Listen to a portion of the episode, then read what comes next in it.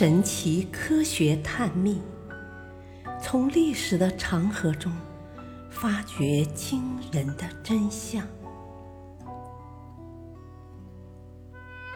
第一部：失落的文明。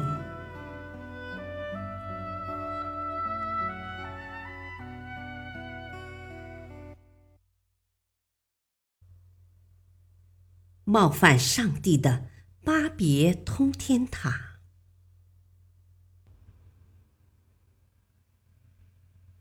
传说，在古巴比伦城，曾经屹立着一座无比壮观的巨塔——巴别通天塔。因为它，巴比伦城获得了冒犯上帝的城市之称。那么，它为何称作巴别塔呢？它真的能够通天吗？它到底是派什么用场的呢？就让我们拨开历史的迷雾，来揭开巴别通天塔的神秘面纱吧。巴比伦。是一座令人神往的古城。它位于幼发拉底河和底格里斯河的交汇处。早在公元前一千八百三十年左右，阿摩利人就以巴比伦为都城，建立了古巴比伦王国。在古巴比伦王国。最出色的国王汉谟拉比死后，巴比伦不断受到外族的进攻，历经五百多年战乱，直到公元前七世纪末，才在尼布贾尼撒的领导下，建立了新巴比伦王国。然而，八十八年后，新巴比伦王国。又被波斯人彻底毁灭。随着巴比伦王朝的覆灭，显赫一时的古城巴比伦也日渐消失在荒草之中了。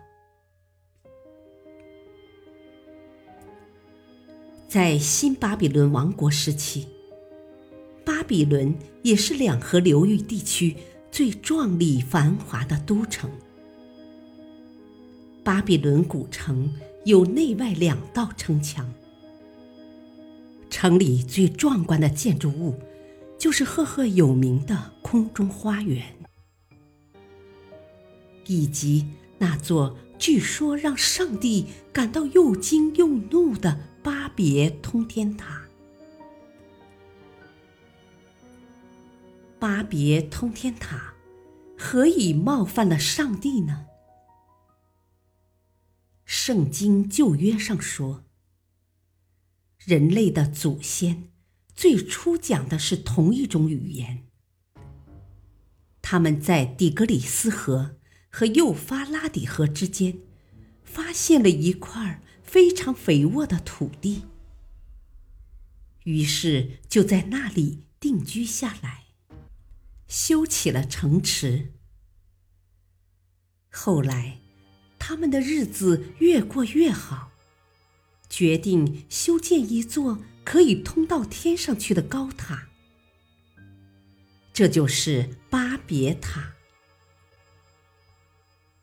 他们用砖和河泥作为材料，开始建筑自己的理想。直到有一天，高高的塔顶已冲入云霄。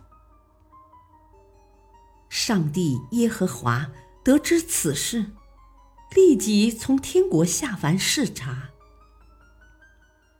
他一看到巴别塔，顿时又惊又怒，认为这是人类虚荣心的象征。上帝心想：人们讲同样的语言，就能建起这样的巨塔。那么日后还有什么办不成的事情呢？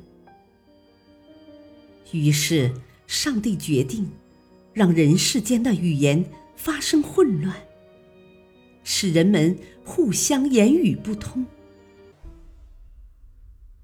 后来，人们就把巴比伦叫做冒犯上帝的城市。其实，巴别通天塔和上帝并无多大关系。它本是一座供奉巴比伦人的主神马杜克的神庙。塔的顶端是神殿，有一条石梯可以直通那里。敬神时，穿着白色法衣的祭祀。在由乐器伴奏的合唱声中，登上塔顶。别这个词是巴比伦文，意思是神的大门。由于它的读音跟古希伯来语中的混乱一词相似，加上当时巴比伦城里的居民讲的远不止一种语言。圣经旧约的作者，也就很容易把语言混乱与上帝对践踏的惩罚相联系，编出上述的故事来了。巴比伦城里最早的巴别通天塔，在公元前六百八十九年，亚述国王辛赫纳里布攻占巴比伦时。就被破坏了。新巴比伦王国建立后，国王尼布甲尼撒二世下令重建通天塔。他命令全国不分民族、不分地区，都要派人来参加修塔。尼布甲尼撒二世下令重建的巴别通天塔共有七层。总高九十米，塔基的长度和宽度各为九十米左右。在高耸入云的塔顶上，便是壮观的供奉马杜克主神的神殿。塔的四周是仓库和祭司们的住房。在两千六百年前。人们能建起一座如此巍峨雄伟的通天塔，实在是人世间的一大奇迹。遗憾的是，在公元前四百八十四年，这座通天塔毁于战火。在巴比伦被彻底摧毁之后，人们对巴比伦通天塔。仍然念念不忘。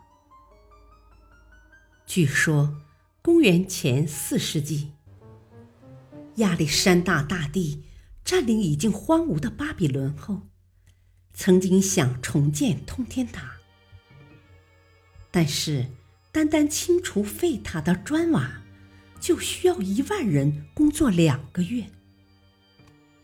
最后，他只好放弃了这个计划。